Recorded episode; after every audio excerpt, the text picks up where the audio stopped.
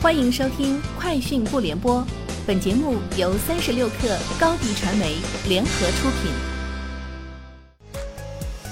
网罗新商业领域全天最热消息，欢迎收听《快讯不联播》。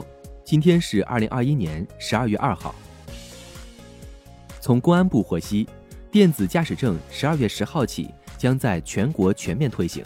此前，驾驶证电子化。已覆盖北京、上海、广州、西安等二百个城市，五千多万名驾驶人领取了电子驾驶证，实现手机在线亮证。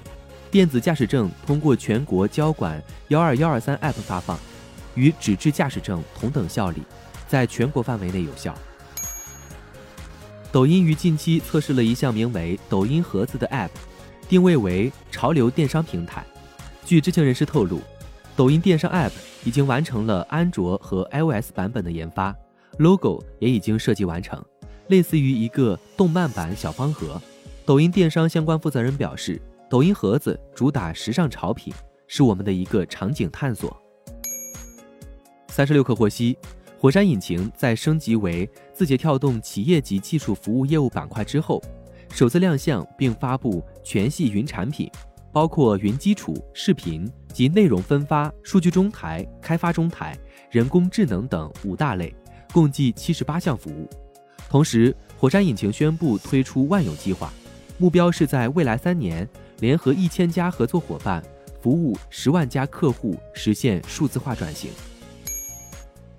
Strategy Analytics 的研究报告显示，大幅下调二零二二年的智能手机出货量预测数据。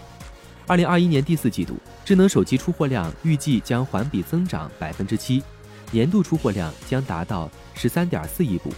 市场和厂商在二零二一年第三季度表现低于预期，这表明供应限制升级和消费者消费能力减弱已开始对智能手机市场产生重大影响。其预计，全球智能手机出货量将在二零二二年保持复苏阶段，并恢复到二零一九年疫情前的水平。亚马逊云科技宣布，Meta 将亚马逊云科技作为其云服务提供商。Meta 将使用更多亚马逊云科技的计算、存储、数据库和安全服务。Meta 将在亚马逊云科技上运行第三方合作应用，并使用云服务支持其收购的已在使用亚马逊云科技的企业。Meta 还将使用亚马逊云科技的计算服务。用于 Meta AI 部门人工智能项目的研发工作。据报道，Uber 和 Meta 旗下 WhatsApp 在印度推出了通过发送消息来叫车的服务。